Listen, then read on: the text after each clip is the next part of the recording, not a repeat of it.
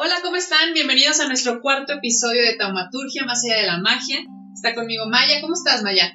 Híjole, bien emocionada, porque ¿qué crees, Jess? Hoy le vamos a dar con todo. En el capítulo anterior nos quedamos un poco picadas con este tema. Seguimos trabajando la conciencia, como les habíamos contado. Los primeros capítulos que hagamos van a darnos las bases para todo lo siguiente que, tratemos. Cuando empecemos a hablar ya con especialistas y, las herramientas que utilizan, pues va a ser más fácil eh, darle seguimiento y, comprender pues, de qué nos están hablando, ¿ah?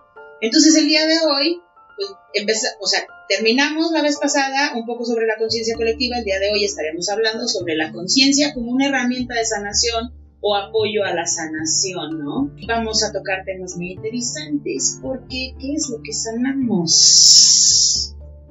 O sea que prepárense para una buena sacudida.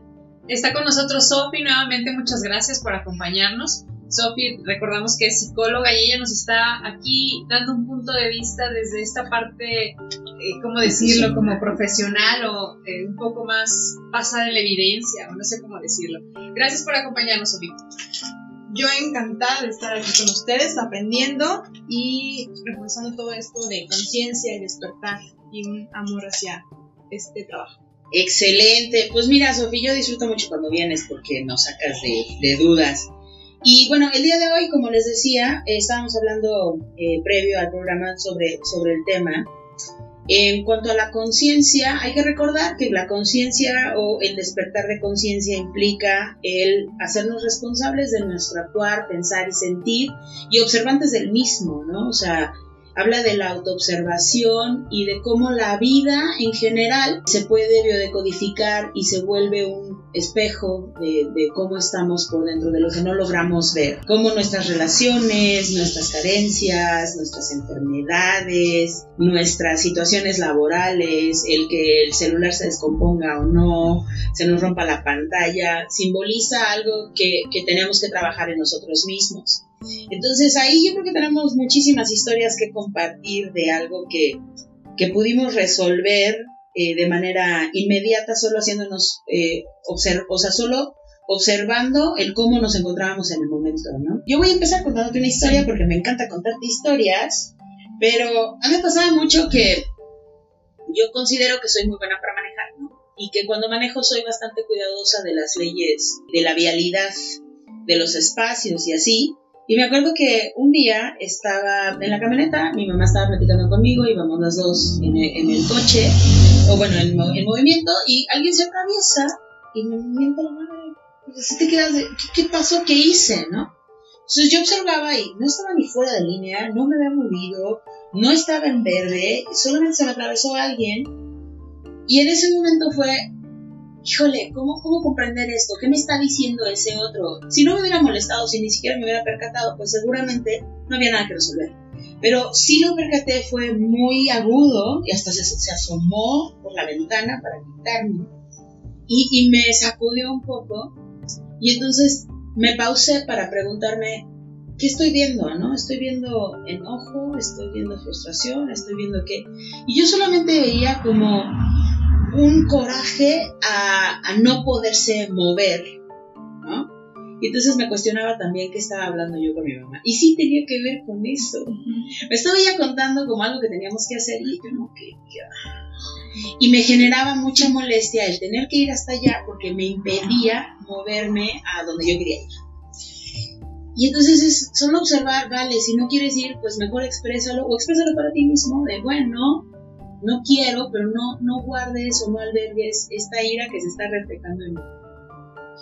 Y no, bueno, a partir de ahí, pues es mantenerme cuerda y mantenerme observante, ¿no? El día de hoy ya, ya lo manejo diferente y ya cuando conduzco no pasa eso. O sea, a veces todos los semáforos están en verdes y asumo que hay claridad en mi mente, o si se empiezan a poner en, en rojo o veo mucho tráfico, es a ver, pausate y observa cuántas de esos pensamientos que tienes te generan ese, ese estrés también. Está chistoso, ¿no? Cómo se biodecodifica la vida. En algún otro programa hablaremos de la biodecodificación. Híjole, qué padre porque tocas eh, un punto muy, muy, ay, no sé cómo decirlo, muy de sacudida, porque ahí estás tú haciendo ver cómo todas las circunstancias que te pasan en la vida o en el día a día, pues son un espejo, o sea, te vienen a enseñar algo, pero qué difícil llegar a ese punto a donde te vuelves observante de cada situación que está pasando. ¿Cuántas situaciones no te pasan en el día que te están tratando de enseñar algo y las pasas así sin voltearlas a ver? Y a veces hasta juzgándolas, o sea, no te das el tiempo de ver qué es lo que te quiere enseñar, pero sí la juzgas. Fíjate, me acordé ahorita de algo que pasaba en tu clínica y que pasaba, este, ¿te acuerdas de una persona que tenía problemas en los homóplatos? Este, quiero hablar con el, el cuarto elemento que está aquí. Alguien que tenía problemas en los homóplatos y tuvimos esta discusión sobre a quién cargas. Ah, claro. Ajá, ¿no? O sea, ¿cómo es, te vuelves observante del todo y retomando el tema de la sanación, es eso, o sea, no solamente es el entorno, sino si estás enfermo de algo, es qué me está diciendo mi propia enfermedad. Si no tengo dinero, o sea, o, o, por ejemplo no me pagan lo justo, es como no me valoro, ¿no? Como no me doy el valor que necesito, si mi dinero no me rinde, es también eso, ¿no? ¿En dónde está la fuga? O sea, este tipo de cosas que nos acompañan, pero me da gusto que, que, que estés aquí, porque seguro en la clínica ves muchísimas cosas que podríamos compartir como eh, a manera de un, de un ejemplo que pudiera acompañarnos en este aprendizaje, ¿no? Yo tengo, Sofi, yo tengo un punto. Esto ahorita que la escucho hablar es porque nosotros tenemos un nivel de conciencia, ya somos observadoras. Pero en la clínica los pacientes no lo ven. O sea, llegan con malestares, llegan con es que me pasa esto, es que perdí, es que esto, esto, esto lo otro. Y no se dan cuenta. Entonces yo, ahorita escuchándolas hablar, yo utilizo mucho eso, el detente, respira y observa. Nada más observa a ver qué sientes, qué piensas y a partir de ahí dar paso a la acción. Pero, y conectándolo con el, el capítulo anterior, creo que estamos tan desconectados de nosotros mismos que no somos capaces de observar y de ver, de ver esos pequeños detalles porque efectivamente todos los días nos pasan cosas y hasta el más mínimo detalle es una señal, ¿no? De, de estar ahí escuchando. ¿sabes algo? Me quedo pensando, atándolo con lo que dijo, es, ¿qué pasa si no sabemos observar y solo sabemos juzgar y criticar, ¿no? O sea, es que, es que es la observación, que es el juicio y que es la crítica, ¿no? O sea, te pones enfrente del espejo y te dices, uy, estoy bien gorda, uy, tengo unas ojerotas, y no estás observando. O sea, le estás poniendo nombre a las cosas y, y con ese nombre estás tapando la observación. Qué chistoso, ¿no? Exacto, porque aparte juzgas cada situación que te pasa como buena o mala. Y bueno, ahí sería meternos en el dilema de qué es lo bueno y es lo malo, que es el bien y el mal. Pero eh, pas- nos la pasamos juzgando cada situación, cada cosa que nos pasa como problemas, cuando en realidad sí es un problema, cuando en realidad sí es una crisis. o sea, pero todo lo juzgamos, tanto bueno como malo, que ya después hablaremos del bien y el mal. Pero sí les quiero compartir que, claro, en, en, en mi trabajo, pues pasan muchas situaciones día, día a día, personas que van con miles de molestias, eh, dolores, todo eh, porque el cuerpo está hablando, porque cuando uno se toma el tiempo de, de escuchar a, a nuestros pacientes o de escuchar a la gente, te das cuenta que cuando salen, salen súper bien y a lo mejor no hiciste la terapia más eh, grande o, o no pusiste lo más milagroso, solamente escuchaste. Y entonces el, el paciente sale sin el dolor de hombros, eh, sin el dolor de, de cabeza, porque no necesitaba la terapia física, sino que era una terapia como hacia el alma. Pero no todos sabemos escuchar, no todos los terapeutas, hablando de terapia física, de, psicológica, profesionales de la salud, si tuviéramos un poco más de conciencia, seguramente curaríamos muchísimo más. Y no por lo que sepamos hacer, sino porque lo, por lo que sepamos compartir. Híjole, le pegas a un tema importante. Una de mis guías me decía eh, en algún momento, eh, ella también es terapeuta, y me decía, no sabemos escuchar por escuchar, sabemos escuchar para responder.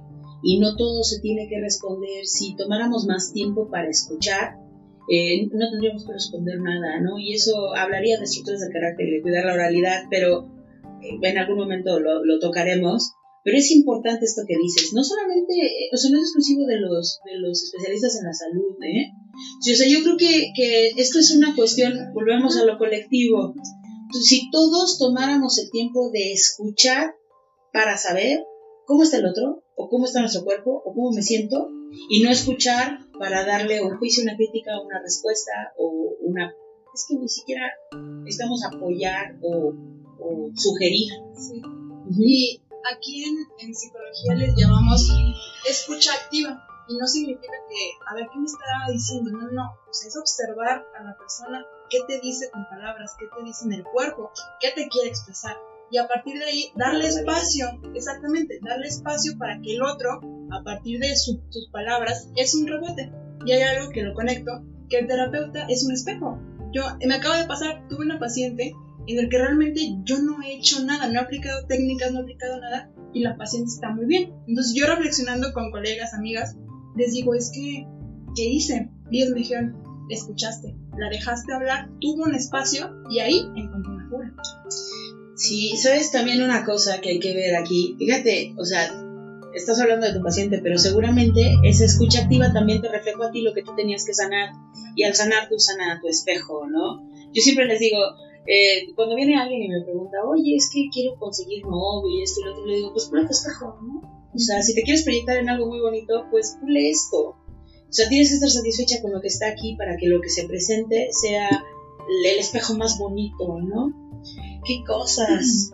Pero aparte, eh, ese espejo se ve, ese, ese espejo y esa observación se ve obstaculizada por la mente, por todos los pensamientos que tenemos, hablamos hace ratito, por lo que juzgamos, por lo que categorizamos como bueno, malo, eh, está bien, o sea, por la categorización que hacemos. Entonces, a mí me gustaría hacer como un aterrizaje eh, a cómo empezamos a utilizar esa conciencia como sanación. ¿Cómo puedo yo decir, hoy quiero trabajar en mí?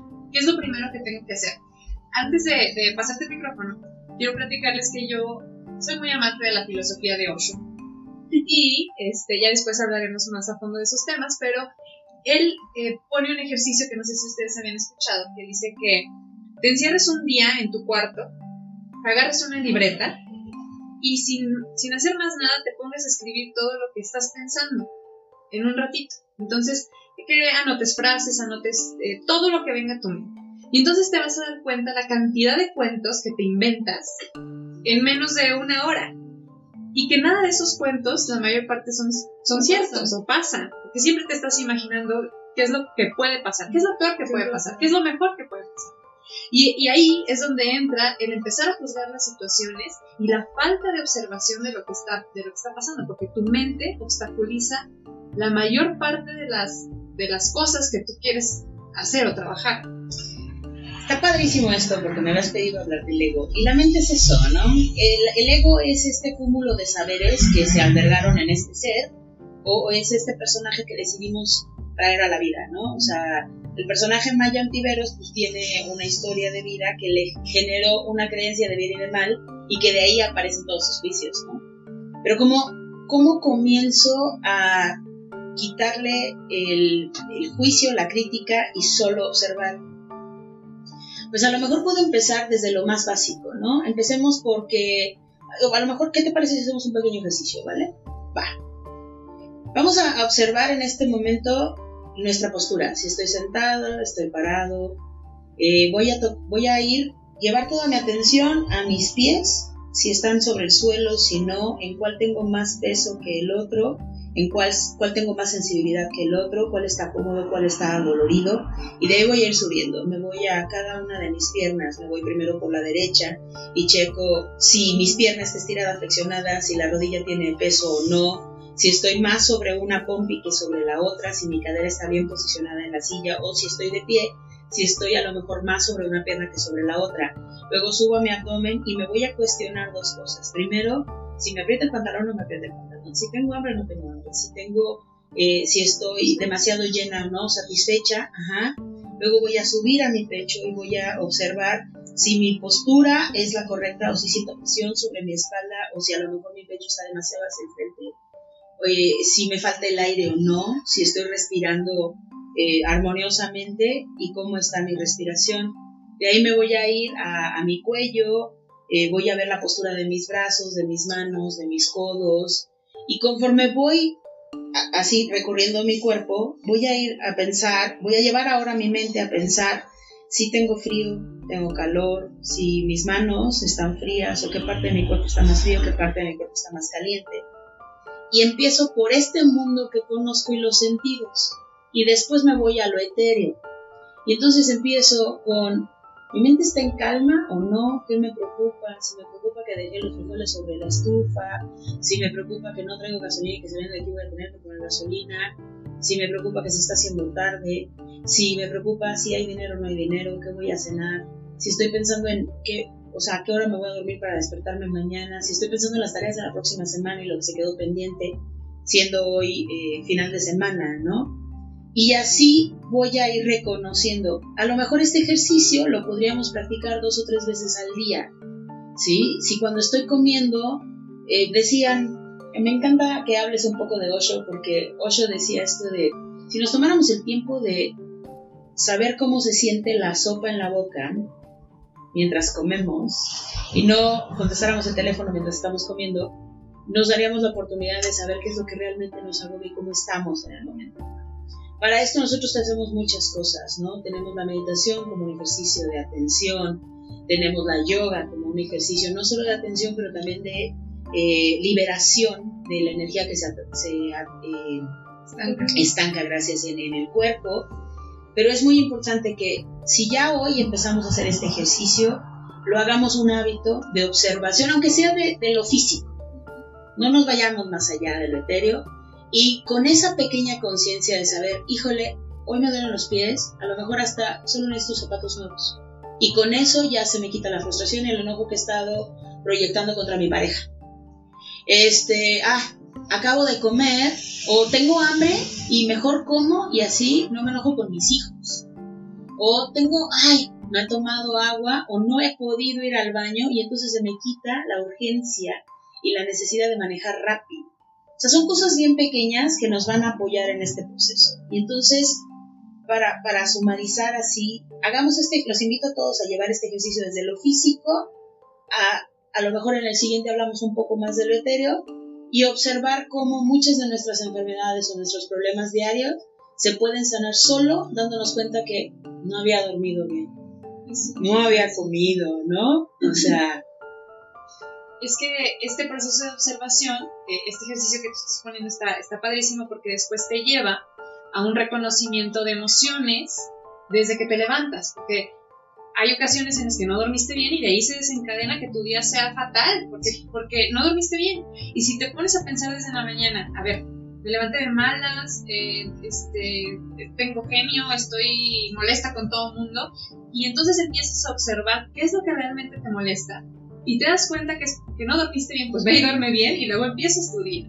y, tan fácil como que puedes resolver esas situaciones que te van pasando en el día desde una cosa tan sencilla, porque a veces provocamos los problemas o provocamos eh, las malas, eh, los malos juicios o las malas relaciones por cosas que están obviamente dentro de nosotros mismos. Entonces cuando te pones a observar el por qué me estoy enojando con el otro, te vas a dar cuenta que son puras tonterías. Yo cuando empezaba en, un inicio decía, híjole, son cosas que estoy reclamando y no me había dado cuenta.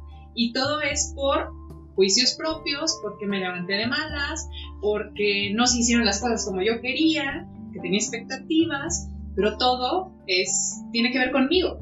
Sí, ¿qué, qué pasa cuando, imagínate, yo lo voy a poner así, a mí se me olvidaba ir a hacer pipí, ¿no? O sea, algo tan, tan sencillo, porque estás ocupado, estás en tu mente y entonces se te olvida.